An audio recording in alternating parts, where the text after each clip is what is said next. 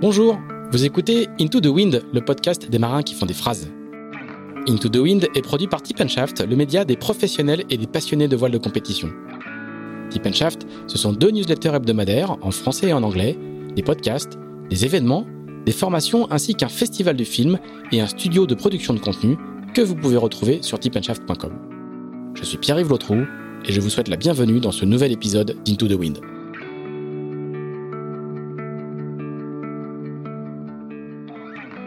Si vous suivez la voile de compétition, le nom de Paprec vous est forcément familier. Partenaire depuis près de 20 ans de marins engagés dans les plus grandes courses, Paprec est aussi le premier acteur du recyclage en France. L'entreprise n'investit pas dans la voile par hasard, c'est le fruit d'une tradition familiale. Jean-Luc Petit-Huguenin, le fondateur, découvre la voile sur un First 235, mais c'est Sébastien, son fils aîné, directeur général du groupe, qui le convertit à la course, fêtant même ses 40 ans en participant à la Solitaire du Figaro en 2018. Mais si Paprec s'affiche aujourd'hui en TP52 et en IMOCA, ce n'est pas qu'à cause de la passion des patrons, c'est aussi parce que les valeurs de la course font écho à celles du groupe, la ténacité, l'humilité, l'adaptabilité. Des qualités indispensables à terre comme en mer.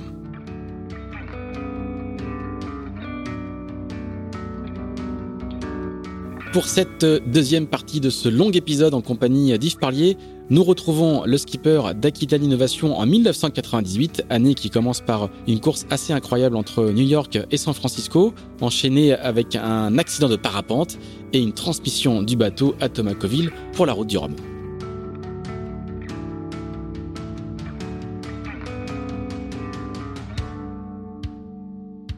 Ça va enchaîner après en, en, 90, ça va être une année un petit peu charnière pour toi parce que euh, tu vas avoir un accident de, de, en 98. parapente hein, en 98. Après, c'est Jack Blabla. Avant, tu vas, il va y avoir une belle histoire qui est le record euh, New York-San Francisco. Ouais. Euh, qui est, qui non, c'est après. C'est après?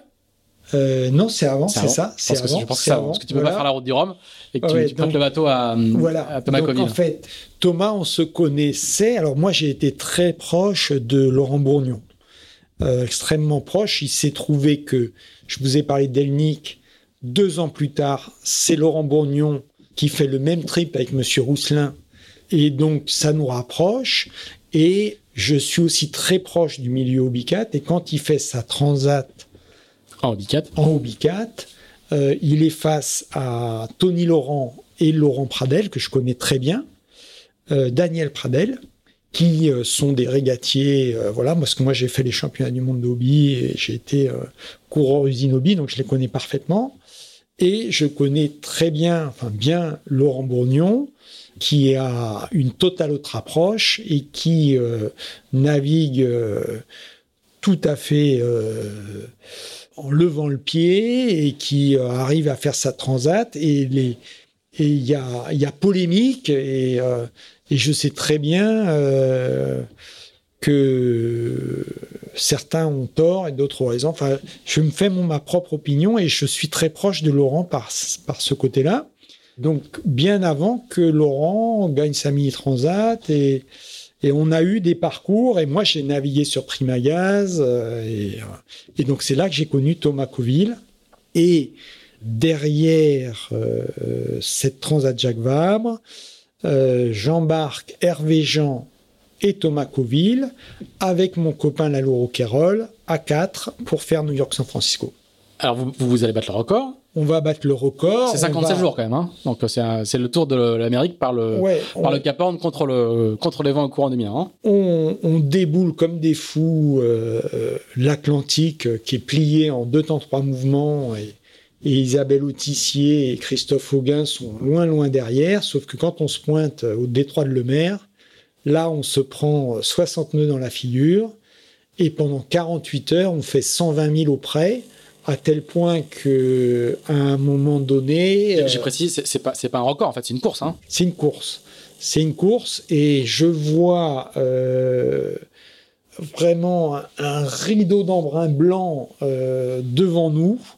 Le bateau donc déjà était vraiment euh, tourmentin et sautait à chaque vague, ce qui faisait qu'avec son poids, à chaque fois il réabattait, il se faisait déporter par le fardage et on, se retrouvait euh, euh, trop toilé, couché, euh, à relofer. et je vois ce truc arriver et je dis on affale, on affale et donc on affale en catastrophe la, drisse de grand voile et on se prend donc un vent de dingue. Donc on est resté quand même 3-4 heures sans pouvoir renvoyer de toile. on s'est mis à sec de toile. C'était vraiment le paroxysme du coup de vent. Et derrière, on a pu passer le Cap Horn. Et derrière le Cap Horn, après, ça, ça a roulé. Mais 48 heures, vraiment, on s'est vraiment, on était tous les quatre bien, bien unis, bien serrés. Comme les Cap Horniers à l'ancienne. Voilà, hein, qui pouvaient passer euh, plusieurs jours avant de pouvoir passer le, des, Des Cap Horn, euh, sur le vent des globes, on les passe comme une lettre à la poste, même s'il y a la tempête, euh, tout ça. Mais alors là, on en a bien, bien ramassé. Et, et donc, euh, ouais, c'était une belle, belle expérience. Euh. Alors du coup, je, je, veux pas remettre le couteau dans la plaie, mais du coup, tu as, un accident de parapente hein, qui, est, voilà, il y a cet enchaînement catastrophique euh, entre Eric qui disparaît au mois de juin et moi le, le 18 juillet, un mois après.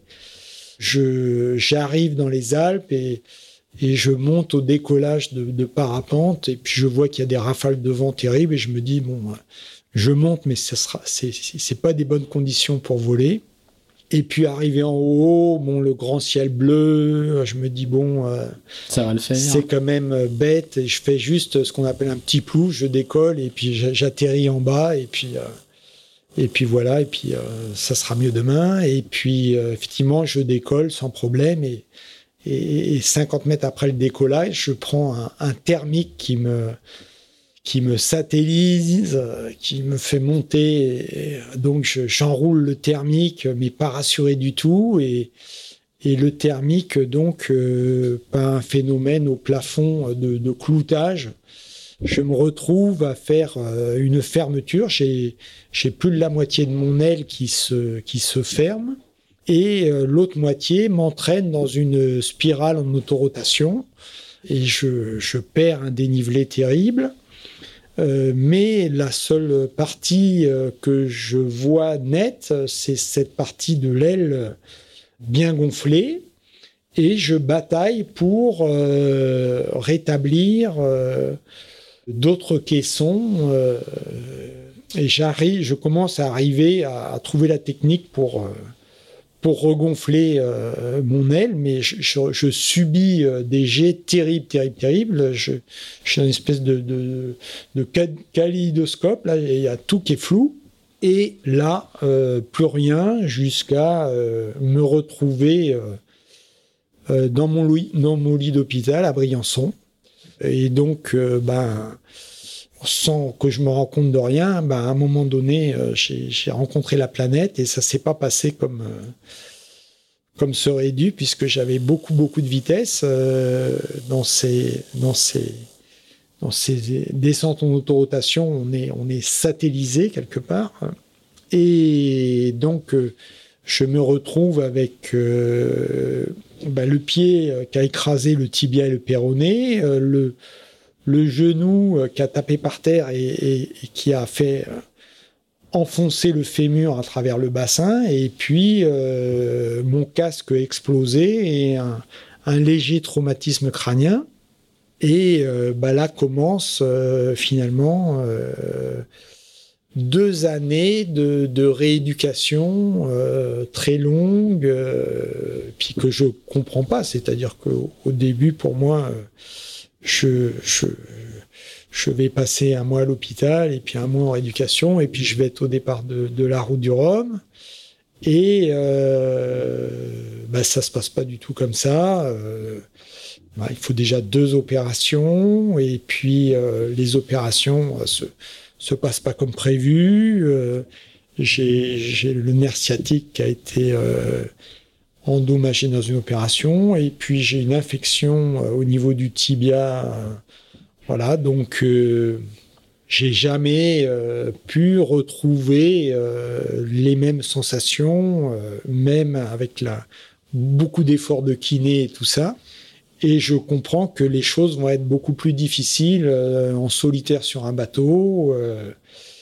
je dois donc renoncer à la route du Rhum et avec euh, mes partenaires, euh, donc euh, on discute et je et je, il y a beaucoup de discussions, donc ils sont pas d'accord avec moi, mais donc quelque part, j'impose Thomas Coville que qui avec qui j'ai beaucoup d'affinités et euh, sur euh, New York-San Francisco qui a été euh, vraiment formidable et qui est. Et tes partenaires, ils sont pas d'accord pour que tu sois remplacé ou que, non, que tu sois remplacé par Thomas Coville? Par Thomas Coville. Donc, ils avaient leur dévolu sur un, un autre skipper dont je tairai le nom. D'accord. Beaucoup plus connu, beaucoup plus médiatique, parce que Thomas à l'époque n'est pas, n'est pas, connu n'est pas connu. Et donc euh, Thomas euh, se retrouve à la barre du bateau et donc euh, moi je me retrouve sur mon lit d'hôpital à router, à router Thomas. Et, il, va, gagne, et il, va, gagner. C'est la fameuse photo où il est à travers la grand voile. Voilà, il, fait, il, fait, coucou à travers la grand voile. Donc c'était le bon choix. C'était le bon choix. Et puis, et puis bah, c'était aussi un, sacré coup de, projecteur sur Thomas euh, et, du coup il est repéré par euh, par un peu aux dépens de Raphaël Dinelli qui se fait remercier et, et, Thomas qui euh, qui signe qui entame une longue carrière sous les sous les couleurs, les couleurs de, de, Sodebo avec lequel il est toujours skipper en titre donc ça a été aussi là un, tournant et un tremplin pour lui. Et quand, euh, donc, je me souviens très bien, derrière cette, euh, cette aventure, euh, je me vois dans ma chambre à l'hôpital Pellegrin et je vois arriver Hélène MacArthur. Hélène MacArthur, faut savoir que quand je me pointe à la Transat Jacques Vabre, non, à la Transat anglaise en 96, 97, donc mon bateau est complètement euh, pas fini du tout. Il sort de chantier, euh, il est tout neuf. Euh, et j'ai une grosse équipe. tout le monde est monté en bateau. Je crois qu'on est monté à 16 pour finir le bateau. Et je suis toujours le premier le matin à arriver à mon bateau. Et mon équipe arrive, traîne et tout ça. Et par contre, je suis à couple du bateau d'Alan Wayne Thomas et euh, quand j'arrive, euh, il y a déjà une, un petit bout de bonne femme qui euh, s'active sur le bateau et qui, et qui prépare le bateau toute seule. Et donc, deuxième jour, je commence à discuter avec elle. Et puis, troisième jour, je me dis, bah, dis parce que le soir, c'est pareil, elle continue à bosser, quoi. Et alors que mes gars, ils sont et donc le quatrième jour, je dis à mes gars, dis donc, euh, dis donc les gars, vous avez vu encore la taille de la liste là? Ouais, ouais, mais on, sait, on, avance. Je dis ouais, ouais, mais euh, vous avez vu là, la petite à côté? Vous avez vu? À 6 heures du matin, elle y est parce qu'il fait jour, et à 22 heures, elle y est encore. Et elle, elle est toute seule. Hein. Vous êtes 14, et à, votre rythme, la, liste, elle va pas être pliée. Et c'était Hélène MacArthur qui avait fait un deal avec Alan White Thomas, qui était bénévole et qui avait dit bah, Moi, je te prépare ton bateau et euh, je le ramène avec toi. Euh, je pense qu'elle avait 16 ans à l'époque. Oui, elle est, elle, est, elle est, très très jeune. C'était avant sa mini transat. Et on reste en contact. Et forcément, dans la route du Rhum, euh, elle, elle avait récupéré le bateau de Pete Goss. et elle gagne en 50 pieds. Je la félicite et elle me dit euh, bah, Je viens te voir. Et elle me dit Tout go, est-ce que tu m'embarquerais pas sur euh, la Transat Jacques Vabre, donc euh, dans un an? Bah, Je lui dis bah, Banco. Et nous voilà donc embarqués ensemble pour naviguer une saison complète. Elle fait la course de l'Europe. Alors moi j'ai encore les béquilles c'est en, juillet, euh, juin-juillet. Incroyable. Je, suis scotché. D'ailleurs, tout l'équipage est scotché. Entre autres, il y a un dénommé euh, Yannick Bestaven dans l'équipage. Un certain Bestaven. Un certain Bestaven, un certain euh, Kali aussi. Et on est tous scotchés par cette nana qui, quand son quart est fini, saute dans sa couchette avec son bouquin de voile anglais hyper pointu, avec des formules partout, euh, à essayer de digérer le truc. Et euh, naît une grande complicité, une grande amitié avec, avec Hélène, qui par contre ne me pose absolument aucune question sur le tour du monde. pour elle, le vent des globes, bon, c'est, elle l'a jamais fait, mais c'est pas une question quoi. Les, J'aurais pu imaginer que dans la de Jacques Vabre, elle me pose la question les mers du Sud, les icebergs, le froid, les tempêtes, le machin. C'est même pas un sujet.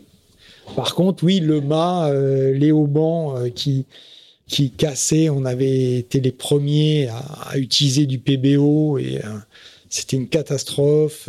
on comprenait pas les, les haubans. En fait, les haubans étaient complètement morts. on a passé notre temps à bricoler. Il fallait que je lui dis non, non, non, non, tu montes pas tout de suite au mât, on va. attends, attends, attends, attends. Fallait que je la calme. Donc, euh, euh, ça, c'était encore euh, une une grande aventure avec avec avec Hélène. Alors vous allez, faire, vous allez gagner la course de l'Europe et vous allez faire quatrième de la Jacques Vabre. Si, voilà. et on se retrouve au départ du Vendée Globe, elle avec son bateau et, et moi avec le mien, donc au départ en 2000. Très bien. Alors, on va, on va pas rentrer dans le détail de, la, de, de, de, de ce fameux Vendée Globe là, parce que tu l'as, tu l'as beaucoup raconté, il a, il, a, il, a, il, a, beaucoup été couvert. Euh, donc, c'est le, c'est le Vendée Globe, rappelons-le quand même, où tu vas reconstruire un mât, euh, enfin, reconstruire un mât, tu vas euh, recoller ton mât euh, et le manchonner euh, sur une petite île au sud de la Nouvelle-Zélande. juste une, une, ou deux questions quand même. Est-ce qu'au moment où, où, où, le, le, où le mât tombe, tout est clair dans ta tête. Le, le, schéma, euh, euh, je m'arrête pas, je vais là, euh, je mets en œuvre toute cette opération. est-ce que, est-ce que, est-ce que tout est clair dans, dans ta tête ou est-ce que tout se fait morceau par morceau, comme, comme parce qu'on a l'impression que c'est, que c'est presque que de la rationalité. Mais quelle est, quelle est la part d'instinct là-dedans? Non, non, bah quand ça, quand ça m'arrive, je pense que comme tout marin, c'est quelque chose euh, qu'on essaye d'occulter dans la course. Quand on est dans la course, euh, on se refuse à imaginer le dématage. C'est pour moi, c'est un truc impossible. Il faut absolument pas que ça arrive. C'est c'est gravé là, ce bateau-là. C'est donc euh, ce Maël, on y a énormément travaillé. On sait qu'il est hyper fragile parce que on en a déjà cassé deux. Euh, et on sait, on pourquoi ils ont cassé. On sait que celui-là, il tient, mais on sait qu'il tient à un cheveu. Pourquoi? Parce que, ben, pour vous expliquer, le Vendée Globe 96-97, le tube, il faisait 310 kg. Et la quille faisait 4 mètres 10 de tirant d'eau avec une tonne 100 de lest. Et les bateaux, on le sait, sont restés à l'envers. Jerry Roof, euh, on a payé euh, sa vie. Et euh, les règles ont, en quatre ans, successivement évolué pour devenir de plus en plus drastiques, à tel point que nous, ben, on a changé une première fois de l'Est, puis carrément de quille et de l'Est. On a racheté la quille de Tiercelin. Et le mât, le nouveau mât, pour passer à la dernière jauge, le tube ne fait plus que 180 kilos. Donc j'ai un bateau. De 310 à 180. J'ai un bateau qui est plus raide avec un centre de gravité qu'on a réussi à descendre de 78 cm, ce qui est colossal. Donc c'est deux bateaux différents. Et j'ai un, un mât qui est beaucoup plus léger et donc, quelque part, beaucoup plus fragile. Donc ça passe, mais la moindre erreur, c'est le dématage. Et donc, je connais parfaitement mon bateau, je sais parfaitement euh, faire marcher. J'ai un pilote automatique de rêve qui m'évite les empannages et tout ça. Et euh, je suis hyper confiant et je et vraiment je suis dans un état de de, de, de, surconfiance en moi en fait à ce moment-là parce que ben je dors pas en fait depuis le départ euh, je, tiens un, rythme de transat et euh, je, suis euh, à la barre de mon bateau, totalement invincible. Et quand ce truc-là me tombe sur la figure, en fait, c'est une succession, une succession de, problèmes qui s'enchaînent et euh, ça me cueille complètement à froid. alors, du coup, est-ce que tu projettes toute la séquence qui va, qui suivre je, ou tu, l'improvises Je m'interdis de réfléchir. Donc, c'est la nuit, en fait, chez le c'est quand même la bataille, hein, parce que c'est quand même encore le coup de vent. Euh, il y a encore beaucoup de mer. J'ai le mât qui est cassé en trois, et donc j'ai la tête de mât qui est dans l'eau. avec le génois déroulé, la trinquette et la grand voile trois riz, la grand voile trois riz, je pense. Et j'ai le morceau intermédiaire qui pilonne le roof. Boum, boum, boum, et qui traverse le sandwich du roof. Donc, euh, la situation est pas brillante du tout. Donc, euh, en fait, euh, je, je, il faut absolument immobiliser ce, ce, gros morceau de carbone qui est vertical et qui pilonne le roof. Donc ça, c'est le premier boulot. Et tout est hyper dangereux parce que il y a des coups de rappel avec euh, tous les haubans et les drisses qui, se tendent à mort euh, chaque fois que le bateau euh, part d'un côté et le gréement de l'autre. Donc, une fois que le mât ne tape plus dans le, sur le roof, ben, il faut s'occuper du mât qui est dans l'eau. Mais le mât qui est dans l'eau, il a génois, trinquette et grand voile. Alors, je sais plus dans quel ordre euh, je m'occupe, je crois, de la trinquette en premier, qui est assez facile à récupérer. Euh, ensuite, de la grand voile. Ensuite, euh, du mât. Et en dernier, et ça bien après, je m'occupe du génois. C'est-à-dire qu'une fois que j'ai eu récupéré le mât, je laisse mon génois en genre de, de traînard encre flottante je vais euh, envoyer un message à mon équipe pour leur dire que j'ai dématé et euh, que tout va bien à bord, quoi, parce que je sais que d'un seul coup, ils ont vu euh, la vitesse, tomber à, deux nœuds et qu'il faut que je les rassure et que je suis à bord et tout ça. Mais quand tu récupères, parce que tout à l'heure on a dit qu'en IMOCA souvent on larguait tout, euh, toi, tu récupères tout parce que tu sais déjà que tu veux en bah, faire quelque chose ou euh... euh bah, je sais que. es à l'autre bout du monde, hein. Je suis à l'autre bout du monde. T'es à niveau des globes. Je suis 150 000 derrière les Kerguelen, donc remonter au près euh, vers les Kerguelen, c'est une option, mais il faut forcément un, un bon gréement de fortune. Et ben, aller vers l'Australie, je connais aussi bien la route, euh, il y a quand même 2000 milles, 2500 milles, je sais pas, à se parcourir. Et j'exclus pas d'entrée de, de continuer, puisque en fait, je démate, mais il me reste quand même le tronçon du bas, c'est-à-dire qu'il y a, y a trois étages de caplage, et mes baobans tiennent la partie basse du mât, et le mât euh, monte à 12 mètres de haut. Euh, ce qui est quand même pas ridicule. C'est déjà un très beau gréement de fortune. C'est déjà un bon gréement de fortune. Donc, euh, libérer euh, tout le gréement aurait été quelque chose de évidemment plus simple si tout avait été à l'eau. Là, dans ce cas de figure, je ne sais pas si la question, si je me suis posé la question, mais euh, la première chose euh, que j'ai fait, euh, comme je vous l'ai expliqué, c'est d'attacher ce morceau de, mât qui pilonnait et démater le bateau et tout jeter à l'eau. Ça aurait été aussi compliqué. Donc, par contre, effectivement, une fois que j'ai remonté tous les morceaux, je me dis déjà, il faut que je continue. J'ai trop euh, dans la tête euh, le vent des globes de 4 ans au vent où, euh, j'ai été obligé de faire escale en, Australie et, et, réparer mon, mon safran pour me dire non, là je veux finir ce Vendée et donc ça vient quand même très vite.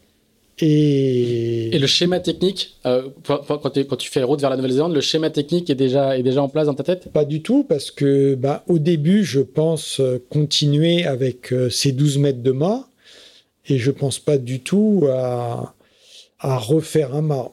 En fait, je, je fabrique une pièce que j'ai retrouvée d'ailleurs il y a une semaine, là, il y a 15 jours euh, j'ai fabriqué une pièce qui m'a servi à, faire un point d'ancrage sur le rail de grand voile qui me permet d'envoyer la grand voile, parce que le carbone, on ne sait jamais, un du carbone cassé, ça ne peut pas s'accrocher, c'est pas comme de l'alu, et qui me permet aussi, par un brélage vers l'avant, qui me permet de mettre une, une drisse euh, de voile d'avant, donc euh, j'arrive, euh, j'arrive à peu près à envoyer un, quart de, surface de voile avec tourmentin et, grand voile, on va dire, avec l'eau de la grand voile en bricolant un point d'écoute dans un boîtier de latte.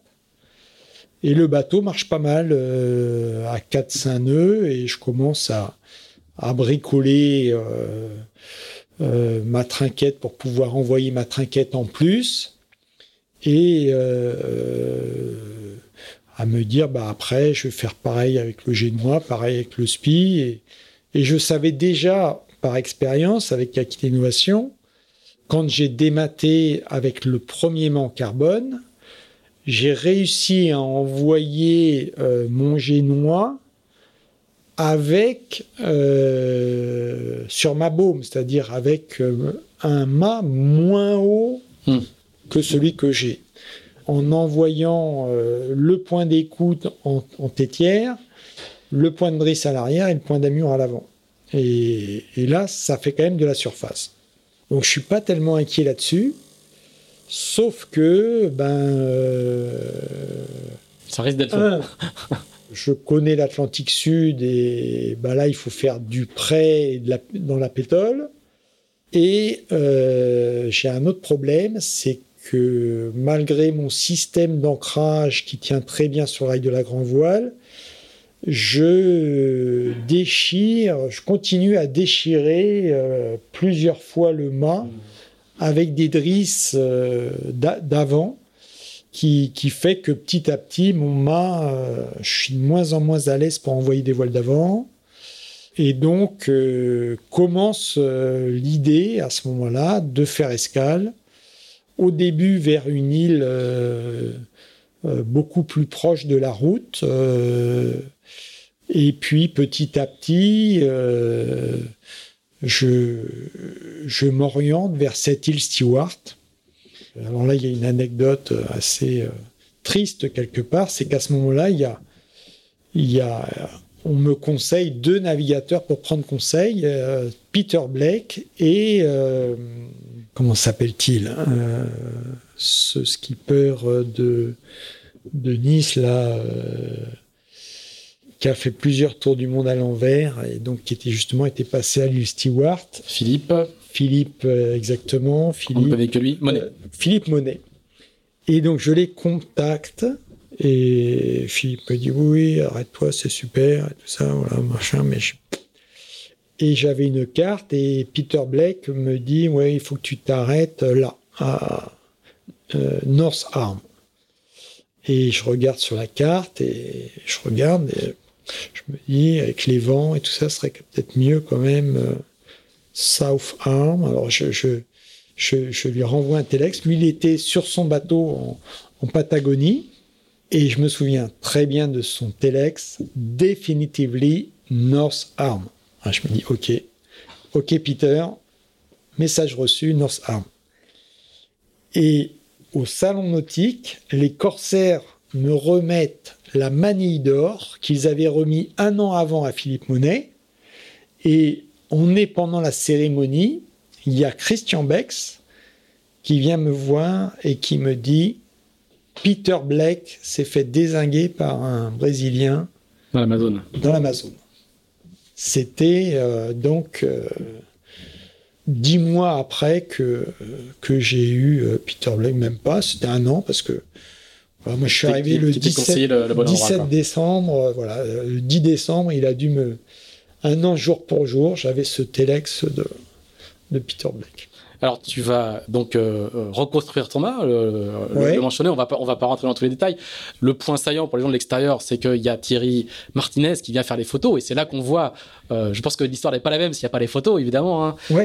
Il y, a, y a cette. Il y a, y a, même, reconnaissons-le, il y a Monsieur Bouchard, journaliste de Paris Match, qui me téléphone euh, à la BLU, enfin prend rendez-vous, tout ça, c'est compliqué à l'époque. Non, c'est pas la BLU, hein, c'est le, satellite déjà. Et qui me dit euh, j'aimerais venir vous voir. Donc à l'époque, euh, alors c'est pas l'île Campbell. euh, J'aimerais venir vous voir à l'île Campbell. Je dis non, non, mais attendez, oubliez là, c'est c'est au milieu de nulle part. Si, si, si, si.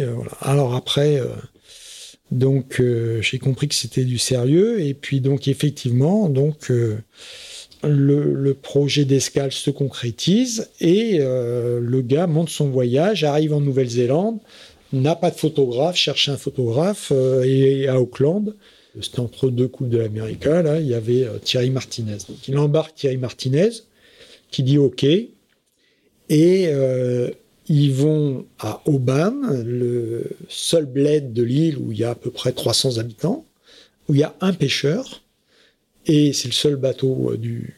Et il demande au pêcheur, est-ce que vous pouvez nous emmener à North Arm Le gars, ok, donc il y a à peu près euh, 10 heures de mer pour y aller. euh. Et quand j'arrive, euh, il y a, euh, dans cette crique improbable, il y a euh, le pêcheur avec Martinez et euh, Bouchard. Euh, au, au moment où, quand tu rentres, toi, dedans. Quand je Ah oui, rentre, ils sont, déjà là. Presque, je suis un peu déçu. Enfin, tu pensais être tranquille. ouais, j'avais une grosse angoisse. hein. J'avais une grosse angoisse euh, parce que je, sur la carte, je voyais euh, Sanctuary. Euh, Je me suis dit, on est en plein été. Là, il va y avoir tous les Néo-Zélandais qui vont être là avec leur bateau de croisière et qui vont vouloir m'approcher. Et je vais être obligé de leur dire, non, non, mais touchez pas le bateau. Je suis en course. Vous n'avez pas le droit. En fait, c'est totalement paumé. Il n'y a personne, personne. Alors donc tu vas réussir à reconstruire ton match. Je- je- je- J'essaye de, raccourcir un tout petit peu euh, parce que ça a été très couvert. Il y a beaucoup de photos et tu l'as et tu l'as beaucoup raconté. Je voudrais savoir euh, si pendant que tu, tu reconstruis ton mât, tu te projettes déjà sur le temps que tu vas mettre boucler le tour du monde et sur les problèmes de, nourriture et la pénurie de nourriture que tu vas avoir. Est-ce que tu quand, tu es dans, cette action-là, tu t'es dit ok tout ça c'est bien, mais si ça se trouve je vais pas avoir assez à, manger? Alors, donc, euh, pour me remotiver, j'ai une technique qui est de lister tous les problèmes un par un. Donc, c'est ce que j'ai fait après le dématage. Et je les raye ensuite. Tous ceux que je ne sais pas résoudre, je les raye et je commence par le truc le plus simple et le plus urgent et je m'y consacre à 100%. Et attaquer les problèmes insolubles de front quand tu as 20 problèmes, c'est juste impossible, donc euh, tu n'y arrives pas. Tandis que les attaquer un par un et attaquer par les faciles, au moins, Au moins tu as la liste qui diminue. tu as la liste qui diminue et moralement, c'est très gratifiant. Et entre, moi, je suis de cette nature-là, entre un Yves Parlier déprimé et un Yves Parlier gonflé à bloc, c'est pas le jour et la nuit, c'est un facteur 100. Et donc, tant que je suis pas à 100, c'est pas la peine d'essayer de faire des trucs. Donc, je préfère euh, me poser, me, me mettre en condition psychologique et me remettre dans une dynamique euh, de vainqueur, de coureur que j'avais avant le dématage et qui évidemment euh, je sais hyper fragile parce que c'est tout un, un pan de ma vie qui s'écroule ce dématage. Pour moi, bon, un dématage c'est euh, déjà euh, une erreur personnelle, c'est l'équipe qui vous fait plus confiance, euh, c'est les sponsors, ils sont perdus, c'est dix ans de ma vie du vent des globes matin et soir, voilà, que, qui est un, échec. Et donc, bah, il faut se préserver psychologiquement, il faut que j'arrive à digérer ce dématage. Et donc, je, je gère problème par problème. Donc, quand j'arrive à Stewart, je ne me pose absolument pas le problème de la De la bouffe. suite. Mm. Je- J'évacue ça de côté. Et éventuellement, je me dis, euh, putain, il y a plein de moules là, il faudrait que j'en ramasse. Et d'ailleurs, j'en ramasse quelques-unes. Et je me dis, ça serait bien que j'en ramasse. Mais au moment où j'ai fini ma réparation, qu'il est temps que j'aille euh, ramasser des moules, il y a un problème de marée, il y a le créneau météo, je peux partir sous trinquette seul et je n'en peux plus, je n'en peux plus d'être sur place. Parce que le gros avantage de la navigation en solitaire, c'est que vous avez absolument le droit de vous octroyer une pause, puisque avec les pilotes automatiques, bah, le bateau il avance quand vous dormez.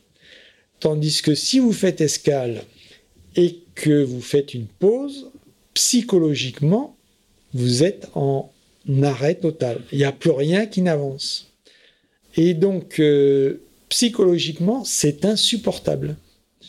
C'est insupportable. Et donc, euh, je sais très bien qu'il vaut beaucoup mieux que mon bateau, il avance avec sa trinquette, plutôt que d'attendre euh, la marée et de ramasser mes moules. Donc, je fais l'erreur, effectivement, de partir avec ma trinquette sans avoir. Euh, j'ai un petit peu de moule, mais trois fois rien. Alors tu vas, tu vas réussir à, rallier euh, les Sables d'Olonne. Ça va être très long. Tu vas devoir euh, manger des algues, pêcher. Enfin, c'est une saga qui, qui va être qui va être très suivie. Est-ce que le bénéfice médiatique et puis la satisfaction d'avoir bouclé le, le, tour du monde dans des conditions assez incroyables et, l'exploit technologique qui est, qui est à la clé, est-ce que ça te console, je mets plein plein de guillemets, hein, est-ce que ça te console de l'échec sportif euh, de, de, ce Vendée Globe?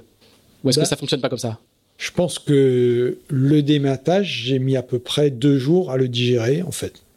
Avec cette technique euh, d'avoir euh, occulté les, les difficultés à venir et m'être retrouvé avec une dynamique positive de continuer l'aventure, j'étais à nouveau euh, très bien euh, en mer euh, et, je garde d'excellents souvenirs, mais de, périodes en haut de mon mât, quand je, convoyais le bateau jusqu'à la Nouvelle-Zélande, là, entouré d'oiseaux et tout ça, c'était incroyable. L'océan Indien, de, cette période-là euh, sous gréement de fortune.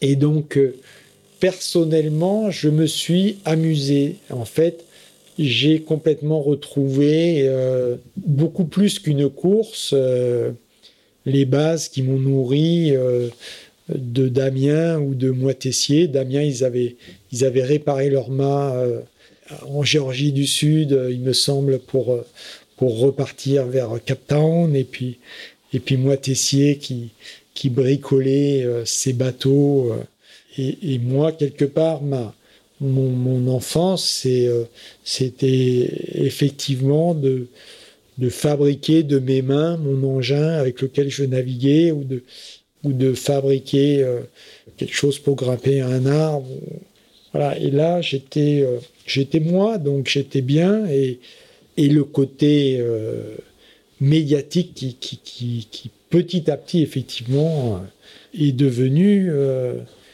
prédominant dans la remontée. ça s'est pas fait tout de suite, et puis j'en ai pas totalement pris l'ampleur. Ça n'a pas eu d'impact sur toute la partie Nouvelle-Zélande, voilà. c'est moi la seule partie qui a été difficile en fait, ça a été au large du Brésil, où là, je me suis écœuré euh, des algues que, que je me suis forcé un peu à manger. Euh, et là, j'ai eu euh, deux jours où je ne, je ne voyais pas comment m'en sortir. J'étais plus capable de, de respecter mon, mes menus divisés de fromage, de chocolat, tout ça c'était euh, psychologiquement, euh, je n'arrivais plus à, à, me discipliner et j'ai vraiment vu euh, abandonner pour, pour des, des questions psychologiques à ce moment-là, parce que là, ça a été très très dur de d'un seul coup retrouver de quoi manger et puis perdre euh, du coup le contrôle de, de mes rations et, de me dire bon bah là euh, je m'arrête j'en ai c'est bon euh, c'est presque finalement c'était presque gagné et du coup bon j'en avais marre j'avais la radio qui marchait plus j'avais tout le bateau était gluant de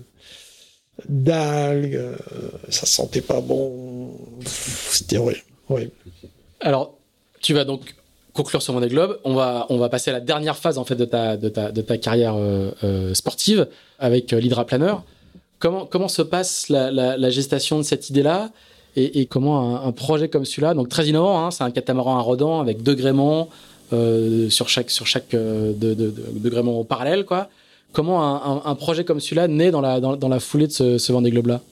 Eh bien, euh, en fait, il, naît bien avant, bien avant, puisque euh, une fois Aquitaine Innovation accouché quelque part dans sa première euh, version, on va dire, je me dis, ben, le prochain coup, j'aimerais bien euh, essayer de faire un multicoque. Euh, et je pense à Foiler à l'époque. Je pense à Foiler.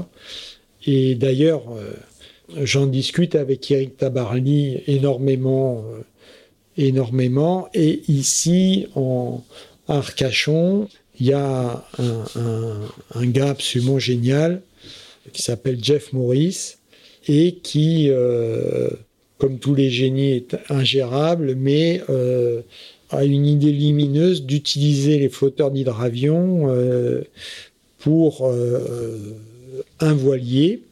Et on se met à comparer avec son bateau qu'il a fait, avec un dénommé Thierry une une légende locale quand même. Hein. Une légende. C'est le, le, constructeur des, même mondial.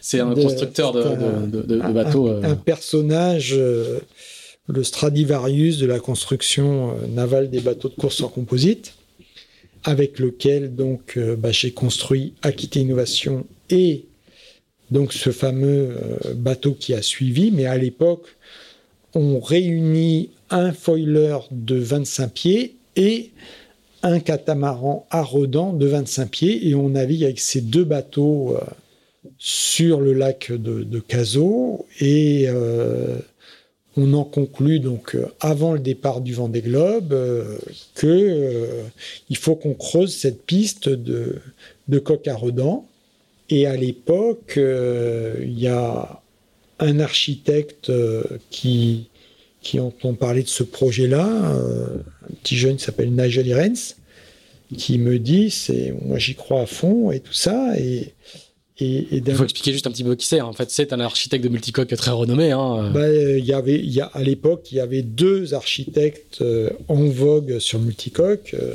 Vincent Loriot-Prévost et Marc Van. PPLP, oui. Et Nigel Irens. Hein, ils se répartissaient le marché des bateaux de course, on va dire deux tiers, un tiers, un tiers pour Nigel Rens, que je connaissais bien puisque euh, mon Formule 40 était un plan Nigel Rens et que j'étais très proche de, de Jean-François de Prémorel qui était euh, très proche de Nigel. Et moi j'ai été très proche de toute la l'école euh, d'architecture et de construction navale du Maine avec les fameux euh, séries Olympus, Dick Newick. Euh. et donc, euh, la région Aquitaine est prête à, signer, mais me dit, il faut que tout soit fait en Aquitaine, il faut que ça soit la vitrine technologique de la région et que le bateau soit étudié et construit ici.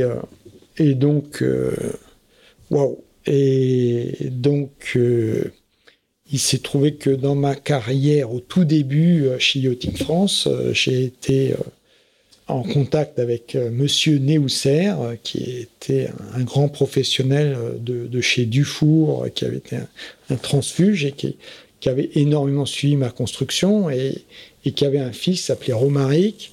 Qui s'appelle toujours Romaric. Qui s'appelle toujours Romaric et, et André venait voir la construction de, de mon mini transat, était passionné par, par les matériaux composites, comme moi, donc on partageait cette passion. Et j'ai vu Romaric grandir et, et euh, André est mort quand Romaric avait 22 euh, ans, je crois. Et, et Romaric me dit euh, Papa est mort, bon, je, suis obligé de, de bosser. j'ai un diplôme, j'ai un demi-diplôme DEA de d'hydrodynamique. Oh, je dis, bah, viens, viens, hop. Et il me dit, ouais, ouais, ça va me faire du bien. Je vais faire six mois avec toi. Donc, c'est l'époque où Eric Tabarly arrive sur le bateau en 97. Et Romaric, donc, euh, s'investit euh, énormément dans, dans Aquité Innovation et, et dans ce projet euh, de, de catamaran. navigue, on navigue beaucoup ensemble sur le, le Cata à Rodan, sur le foiler 25 pieds. On essaye d'autres foilers, voilà, et on, on commence à, à dessiner un catamaran à redans de 18 pieds pour le comparer à des 18 pieds euh, non ardents, quoi. Non ardents. Et puis, euh, je dis à Romaric, bah, écoute, voilà, il, va falloir faire un, choix. Nigel Irene c'est prêt à, dessiner le bateau, il est à fond dans les starting blocks. Cela dit, euh, bah, ça serait super que on le dessine. Est-ce que tu veux prendre en charge le truc? Euh, On réunit des, ingénieurs, euh, on se fait aider par euh, tout mon réseau et puis on le dessine nous-mêmes. Et donc, Romaric, oh, et c'est comme ça qu'on a réuni l'Aquitaine Design Team avec un dénommé Guillaume Verdier, Hervé Penformis, Benjamin Muil, Loïc Godfer et Romaric Neusser.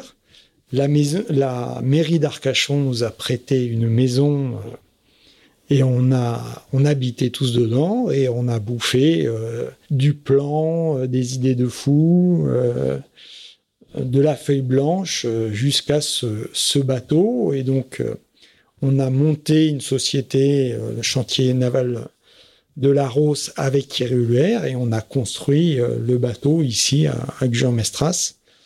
Donc c'était un projet énormément euh, chronophage, passionnant, euh, intense, épuisant, complètement dingue.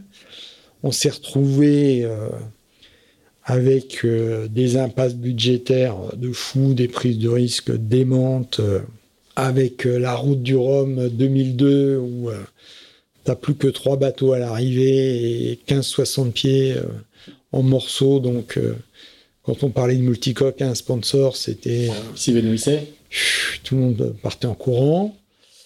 Et donc, on réussit, bon an, mal an, à, boucler le budget et à réussir à convaincre des gros partenaires, notamment France Télécom et Mediatis et on arrive à, mettre le bateau à l'eau. Et là, c'est l'engouement général. Tout le monde est. Donc il a ses fameuses coques à Rodan et il a un gréement très particulier. Euh, il a voilà. deux, deux, deux, grands voiles, je sais pas comment on va dire. Il a deux voiles parallèles. Un, il a deux mâts euh, bipodes, quoi, euh, un gréement bipode. Donc il est mis à l'eau en fin 2003 ou début 2004 Début 2004, début 2004. Il doit être mis à l'eau en, fin mars 2004. On, met le bateau au point et moi je pars au départ de la Transat anglaise, encore une fois, avec un bateau absolument pas prêt. Mais euh, euh, Comme huit ans auparavant. voilà, euh, c'est la vie. Et euh, par contre, bah là, euh, le multicoque, je suis quand même beaucoup moins expérimenté. J'ai euh, des séquelles de mon accident de parapente. Et euh, c'était pas prévu comme ça parce que le bateau, à l'origine, il devait être mis à l'eau pour la Jacques Vabre. On devait commencer en double. Enfin bref, c'était pas simple. Et en plus, au départ, qu'est-ce qui se passe? Rebelote je crois que le pilote automatique qui marche pas. Donc euh, retour à la case départ, on bricole, euh, je repars, je double tout le monde là. Euh, pourtant, euh, j'avais pas l'impression de de pousser le bateau, mais le bateau marchait comme un comme un avion. Mais je rapidement, je, je, comprends que je suis absolument pas prêt, que le but c'est de, de, traverser l'Atlantique, et j'en chie quand même pas mal parce que je suis pas du tout rassuré par ce, ce bateau. Je me fais doubler, euh, j'ai cette vision euh, d'Alain Gauthier qui arrive magnifique auprès en mer d'Irlande. Alors il a dû être retardé lui aussi à un moment donné. je suis très très impressionné par, par l'agilité de son bateau et, la façon dont il le maîtrise. et je ramasse un peu les bouées, mais malgré tout, j'arrive de l'autre côté et euh, bah, tous les autres bateaux ont quand même tous des problèmes de structure, de machin et tout ça. Et moi, mon bateau, il arrive, il est comme neuf. Pour un bateau totalement proto et tout ça, c'était quand même euh, une bonne, une bonne chose. Et d'expérience, donc là, je me mets un peu au vert et je file le bateau à mon équipe et je reviens pour euh, New York, San pour qu'est-ce que je dis? Québec-Saint-Malo. Québec-Saint-Malo. Québec-Saint-Malo, où bah là, on, part. Alors, je, crois qu'on est cinq à bord. Il y a aussi un dénommé Yannick Bestaven à bord. Il y a Romaric, il y a Papo, il y a Lalou. Enfin, il y a une sacrée équipe. Et par contre, euh, bah, le bateau, il a des vrais trous complets, notamment le petit temps euh, au portant, où euh, son gréement ramassé capte beaucoup moins de vent et où la grand voile au vent euh, des ventes euh, souvent. Donc en VMG, c'est une, vraie catastrophe. Donc euh, descendre le. Il n'y a pas de voile d'avant. Hein. Il y a des voiles d'avant. Oui, oui, il y a, il y a des voiles ah, d'avant. Hein. en principe, la voile sous-vent. Donc, il est capable de faire vraiment de la VMG quand il est à, 40 nœuds au planning. c'est une bête à descendre le vent. Mais il faut qu'il y ait du vent. Parce que sinon, bah, dès qu'on essaye d'abattre, on décroche la voile, euh, la, voile souvent décroche, se met à contre, euh, la vitesse s'écroule, euh, et il faut remonter au travers pour relancer le bateau. Et donc tout le monde part et on se retrouve à Terre-Neuve, à Saint-Pierre-et-Miquelon. les autres, ils sont déjà à moitié, ils ont déjà traversé l'Atlantique. Par contre, on met 48 heures pour faire Saint-Pierre-et-Miquelon, le Fastnet on, explose les compteurs, là. Le bateau, euh, un bateau, c'est plus il va vite, plus il est sûr. Alors qu'en multicoque, bon, bah, quand euh, on dépasse les 30 nœuds, on serre les fesses. Là, bah, le bateau, plus il va vite, plus il cabre. Et plus il cabre, plus on peut aller vite. Et plus il va vite, plus il sort de l'eau. Et on le contrôle parfaitement à la barre, puisque il est sur un pivot qui est constitué de sa dérive et euh, le redent qui est juste au-dessus et les, 3 mètres de. Donc euh, on le place, euh, on le place dans les vagues et, c'est un bateau fabuleux. Ben, sauf que la presse n'a pas bien compris, nous on n'a pas su communiquer, donc on est quand même très descendu dans la presse qui nous attendait comme allant révolutionner la, la Jojimoka. Euh, la Jojorma, plutôt. La Jojorma, ouais, pardon. Alors que c'était pas du tout euh, l'objectif. On était un peu euh, dans notre planning. On avait vendu des courses Imoca parce que ça faisait vendre un peu Orma, voilà. Et donc on se, on se recentre sur des records, mais là en 2005, chavirage, chavirage, je me prends euh, le bateau sur la figure et là je fais une chute de, je pense à peu près 12-13 euh, mètres de haut, de nuit, je ne sais pas dans quel sens je suis, mais je me retrouve euh, dans la grande voile sous le vent qui est à la surface de l'eau et le bateau avance à 3-4 nœuds en pleine nuit. Donc je récupère la baume, et euh, de la baume, j'arrive à passer sur le bateau. J'essaye de rentrer dans la coque qui est euh, donc à la surface de l'eau, sachant que l'autre coque est à, à 90 degrés. Quoi, hein. Ah, donc il est couché, quoi. Il, est, pas couché, il, est, posé sur son mât sous le vent et sur sa grand voile. Et donc l'autre grand voile porte dans le vent. Et l'empêche de chavirer. Il l'empêche de chavirer et surtout le, le, fait marcher euh, vite. Quoi, hein. le bateau, il, il continue à avancer. Et j'ai l'impression, moi, j'ai le sentiment que je me suis recassé la jambe. Et euh, je m'aperçois que la coque tribord est, totalement invivable. C'est là où j'avais mon petit groupe électrogène. Je ne sais pas ce qui s'est passé avec l'essence, si ça s'est renversé, mais c'est. Euh, T'es en solitaire, non? Je suis en solitaire. en solitaire. Et euh, je comprends que, je, que, que c'est dangereux de, de, de, rester dans la, dans la coque sous. Et donc le bateau euh, menace de se retourner. Et je, j'avais un couteau euh, et une balise de détresse. Donc je déclenche ma balise de détresse et je coupe le filet qui, euh, la liaison du filet au-dessus du cockpit, puisque là le filet était à la verticale. Et il faut que j'enjambe le, cockpit pour basculer de l'autre côté, pour être en, sécurité, sauf que je suis absolument pas en état de faire ça. Je me sens complètement paralysé. Donc je suis obligé de me faire une petite une petite marche avec un bout, un espèce de marchepied. Et j'arrive à enjamber et à me à m'asseoir euh, donc euh, de l'autre côté. Euh, et quelques temps après, euh, le bateau, j'entends le crack du mât euh, sous qui casse et le, et bateau qui qui continue à chavirer et donc est là qui se met complètement à l'envers. Alors j'ai euh, bah, du coup euh, la balise Argos euh, qui était euh, en émission qui se retrouve sous l'eau parce qu'elle était accrochée au niveau du bras, donc elle se retrouve sous l'eau. J'ai ma petite balise qui est une toute petite balise Sarsat euh, dans ma combinaison. Heureusement, je suis en combinaison Musto étanche. Et bon, bah, je me dis là, déjà là, j'ai cramé quelques vies là.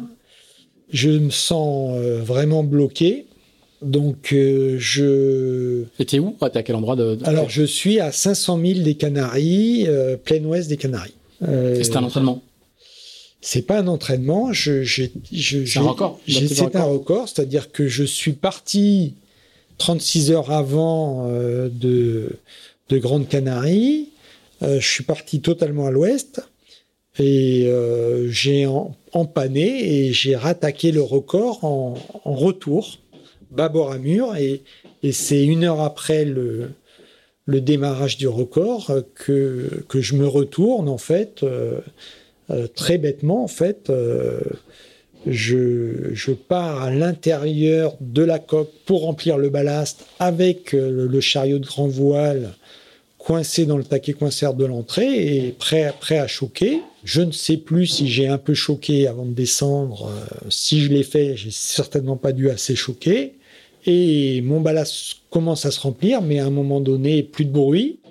Et là, euh, je libère euh, le chariot de grand voile et rien ne se passe. Et donc là, un automatisme se met dans ma tête où tout est concentré pour aller défaire ce chariot euh, grand voile. Et, je me précipite vers la descente et, tout est automatique, ça, va hyper vite, j'ai l'impression de tout calculer, tous mes gestes, sauf que euh, je ne fais absolument pas état du fait que quand je sors déjà dans le cockpit, je suis à 45 degrés de gîte et que et je me souviens très bien dans le défaire du winch comme ça, me sentir partir dans le vide parce que ben, le bateau était à ce moment-là à la verticale. Mmh. Alors ça se termine comment? T'es récupéré? Ben, Ça se termine que j'ai beaucoup de mal à ouvrir les capots de survie parce qu'évidemment ils fuyaient, donc les avait euh, étanchéifiés au Ripson. Et donc euh, j'arrive pas, parce que j'ai plus aucune, j'ai plus aucune force suite à la chute. Et je le sais pas encore, mais je me suis tassé trois vertèbres, j'ai une côte cassée. Et donc, je suis obligé de tendre un bout entre les deux, de 14 mètres de long, entre les deux hublots et de, de m'asseoir dessus pour avoir du poids. Et donc, euh, je réussis à ouvrir, manque de peau, la coque tribord. Et euh, en fait, tout mon matos de sécu est dans la coque bâbord. Donc, euh, rebelote, j'ouvre la coque tribord et là, la coque bâbord, et là, je prends mon bidon de survie et là, euh, téléphone satellite, iridium et compagnie, et, mon équipe me dit bon bah il y a déjà un cargo qui fait route vers toi, et donc ça, euh, c'était, euh, je sais pas, peut-être 4 ou 5 heures après le chavirage. Et je fais l'erreur de m'allonger dans la coque bâbord, qui est à l'envers, et euh, mon corps se refroidit, et quand je me réveille, je ne peux plus bouger. Je suis complètement bloqué, et impossible de sortir par la trappe de survie parce qu'il faut se consortionner. Et mon corps s'est complètement euh, tétanisé. Euh, et je mets une demi-heure à, arriver à retrouver de la mobilité et, j'arrive enfin à ressortir de ce de cette coque et euh, je reste à attendre les, les gars et et il y a ce, ce sauvetage où j'ai cru mourir parce que les gars m'ont m'ont envoyé une bouée. J'ai été dans l'eau et dans l'eau, euh, vraiment, je, je, revivais. Sauf que euh, j'ai enfilé cette bouée qui m'a pris au niveau du torse. Et le bateau, le cargo, continuait un petit peu à avancer. Mmh. Et comme eux, ils étaient 12 euh, mètres au-dessus, pour que j'arrive à, attraper leur échelle, ils voulaient me tracter et il comprenait pas que euh, j'étais euh, j'étais blessé et, et donc je souffrais, je souffrais, je souffrais et ça a été euh, alors j'ai réussi à leur faire comprendre qu'il fallait qu'ils m'envoient un autre boot plus en avant. Donc ils sont allés une rangée, une rangée de containers devant pour pouvoir me donner un boot qui avait de l'angle pour voilà, et, le monter de l'échelle, c'était. Ça va être un peu folklore. C'était folklore. Là, si je tombais, je sais pas non plus, euh, ça aurait été pas simple. Bon, enfin bref, j'étais pas frais quand je suis arrivé sur ce, sur ce bateau. Alors le bateau va être récupéré? Le bateau, donc, euh, se retrouve à 500 000 au large des Canaries. Et mon équipe euh, est aux Canaries et euh, commence des négociations sans fin avec euh, des bateaux sur place jusqu'à ce qu'on trouve un remorqueur à prix d'or qui accepte, avec lequel mon équipe signe un deal pour aller chercher le bateau. Ils partent sur ce remorqueur euh, et, ça, le, bateau en fait s'est retrouvé à l'envers sur ses mâts, sur ses mâts cassés et a pilonné les mâts. Mais donc en fait les mâts ont pilonné euh, la coque. Donc le bateau euh, est en mauvais état. Ils essayent de le redresser tant bien que mal et ils sont obligés de l'inonder complètement pour arriver à le redresser il faut qu'ils libèrent euh, tous les morceaux de mât.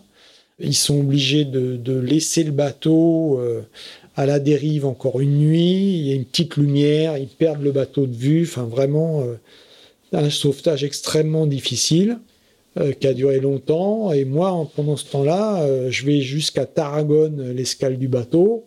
Je remonte à Bordeaux, je passe des radios, on me met un corset, je repars aux Canaries et j'arrive avant le bateau pour le récupérer, ce bateau qui, est vraiment là bien.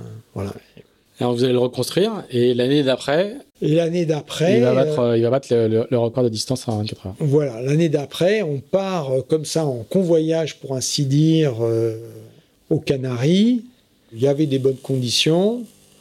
Paf, et d'entrée de jeu, au bout de 24 heures, on s'aperçoit qu'on a battu le record avec un peu plus de 590 000, euh, ce qui faisait plus de 24 nœuds de moyenne, ce qui, euh, ce qui était euh, à peu près 2-3 nœuds de plus que le, le record de Primagaz, et dans des conditions bonnes mais sans plus.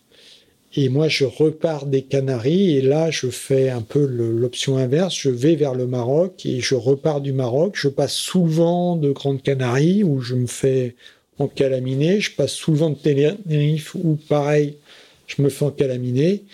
Et malgré ça, j'établis aussi un record euh, avec ce bateau qu'on n'a jamais pu exploiter à son potentiel. C'est-à-dire que les, les alizés, on s'est aperçu que c'est pas franchement une bonne option euh, parce que la mer est formée euh, et, que les, les, records, bon bah, il n'y a qu'à voir aujourd'hui, je crois que le record qui, tient encore sur, euh, de Banque Populaire en 24 heures. C'est en avant de la dépression dans l'Atlantique Nord où, là, les gars sont, ont foncé en mer plate, mer plate, en avant du front, tribord à mur, au largue, à aller à la vitesse de la dépression qui est, qui est aux fesses derrière, quoi.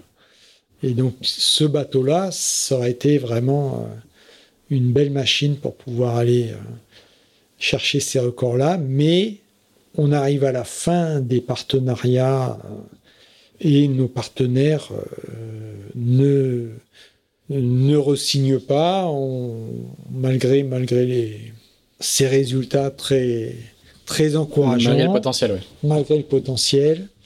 Donc, euh, bah, c'est un peu très dur pour moi, très dur pour l'équipe, et je me retrouve avec ce, ce bateau sur les bras euh, et euh, un projet euh, pas trop mature pour pouvoir me relancer là-dessus, avec une image qui n'est absolument plus celle que j'avais à l'arrivée du Vendée Globe. donc commence une, une grande remise en cause de, de ma carrière sportive, où effectivement donc je sais qu'elle est derrière moi. J'ai, j'ai pas récupéré 100% euh, de mon potentiel au niveau de, de ma jambe droite. Et puis, euh, et puis finalement, euh, est-ce que j'ai envie de repartir dans, dans, ces courses très, très chronophages qui sont passionnantes, mais que finalement je, je connais. Et c'est là que je me dis, qu'est-ce que tu sais faire, qu'est-ce que ton équipe sait faire? Et, qu'est-ce qu'on pourrait faire d'intelligent? Et, je me dis, mais c'est vrai, mais c'est complètement dingue que, que tous les bateaux à moteur euh, aujourd'hui crament du pétrole, de l'énergie fossile et ne se servent même pas du vent quand il est là. Quoi. C'est quel gâchis de ne pas utiliser cette énergie et commencer à me dire, mais euh, de toute façon, à terme, il va falloir réutiliser le vent. Qu'est-ce qu'il faut pour euh, mettre euh, un moyen efficace sur des bateaux à moteur pour euh, les faire marcher à la voile? Et je balaye bah, les voiles classiques, les phares carrés, les turbo-voiles, les rotors Flettner et le kite. Je me dis, ben, il faut tenter le truc, c'est complètement dingue. Euh, je vais voir des armateurs qui me disent, mais monsieur Parlier, mais complètement n'importe quoi, jamais de la vie. Je me suis fait mettre dehors et, et puis au bout du compte, euh, bon an, mal an, euh, cette idée, encore je pense aujourd'hui un peu avant-gardiste, mais aujourd'hui totalement on le sent bien, euh, je le sens bien, j'ai cette euh, conviction plus que jamais euh, indispensable pour résoudre ou en tous les cas retarder nos, gros problèmes et nos objectifs de neutralité carbone à, atteindre pour pouvoir être sur une planète vivable et durable en, pouvant se servir de, de bateaux. Euh, donc euh, il n'y a pas que le vent, mais le vent, euh, ça sera à mon avis l'énergie de base des, de tous les bateaux de, travail de demain. Cette transition de, du, du, marin sportif de haut niveau à l'entrepreneur pour la, la, la, décarbonation du transport maritime. Est-ce que c'est euh, du coup elle se fait elle se fait de manière très contrainte ou elle se fait un petit peu naturellement d'après ce que tu tu dis tu dis je me remets en cause euh, je suis un peu cassé. En gros je suis un peu cassé de partout. J'ai plus de partenaire peut-être que c'est le bon moment de de raccrocher. C'est comme ça que tu le vis ou est-ce que tu tu, tu le vis à ce moment-là comme une comme une contrainte? Alors d'une part j'ai toujours été entrepreneur. Donc ça c'est pas une transition. Ne plus faire de compétition et tout ça ça c'est c'est pas une contrainte. En tous les cas, euh, je, l'assume. Ah, par contre, je ne pensais pas me lancer dans un truc aussi dur et, les années ont été très difficiles. Et par contre, euh, ouais, je pense, ça, ça a vraiment été euh, ce bateau un, poids, un fardeau, et j'aurais pas dû me lancer là-dedans. Je, je, S'il fallait refaire, j'aurais pas, j'aurais pas fait ce bateau à Rodan. Il y a eu euh, des moments euh, formidables avec ce bateau-là, mais ça a été un peu une, voie de garage. Aujourd'hui, on va s'en servir, il va nous resservir. C'est ce que je dire. C'est que le paradoxe, c'est qu'il est toujours là et il va, il va finalement il va finalement resservir. Il va finalement resservir et, ce projet que j'avais en 2007 de mettre un kite dessus, je vais finir par y arriver. Mais euh, euh, ça a été dur. Aujourd'hui, comme Beyond the Sea démarre et que euh, il y a vraiment un besoin à, réutiliser le vent, c'est un, un, choix que je regrette pas du tout si je regrette quelque chose, c'est de ne pas pouvoir naviguer plus parce que je suis, je suis trop pris par mon, mon travail et, j'aspire à beaucoup plus euh, naviguer. Mais euh, aujourd'hui, je suis, je, suis, je suis content d'avoir fait ce, ce choix-là. Ça a été, ça a été dur et, et j'en sors par le haut. Ça, c'est, difficile. J'ai failli euh, y laisser tout, mais euh, je crois que ça vaut le coup et, et je pense que le fait de s'être lancé là-dedans, euh, ça, a permis de, quelque part euh, euh, légitimer ou se servir de ce capital de compétences que j'ai acquis en gestion de projet, en, mon réseau, la connaissance de, des programmes de recherche d'un côté et l'expérience de la mer et de manœuvrer des voiles de l'autre j'ai encore beaucoup de, lacunes et petit à petit je me structure avec des gens qui sont compétents dans, la partie industrielle, dans la partie entreprise, voilà pour que tout ça se développe. Et donc euh, ça reste un, challenge de tous les jours et, c'est c'est ça qui est qui est plaisant. C'est ça qui aujourd'hui me fait euh, me lever le matin et, et retrouver mon équipe tous les tous les jours là c'est c'est un grand bonheur de voir euh, cette, cette énergie que les gens aujourd'hui, euh, quand on parle de l'attraction par kite aujourd'hui, euh, que les gens comprennent l'intérêt, ça c'est vraiment gratifiant. Très bien, bah, merci beaucoup Yves d'avoir revu longuement toute cette toute cette carrière de, de la mini transat jusqu'à l'attraction par par Kite. Euh, si vous nous avez suivis euh, jusqu'ici, euh, merci à vous aussi. N'hésitez pas à nous faire nous faire vos retours comme d'habitude, qu'ils soient positifs ou négatifs. On essaie de répondre à tout le monde et de prendre en compte les remarques surtout. N'hésitez pas non plus à, nous mettre 5 étoiles sur Apple Podcast. C'est important pour le pour le référencement. C'est la fin de notre tournée autour du bassin d'Arcachon et on va reprendre la, route vers la Bretagne. On se retrouvera la semaine prochaine pour un nouvel épisode. On verra avec qui, on sait pas encore. Merci Yves, à bientôt, bonne route. Merci Jean-Yves. Bonne route à toi.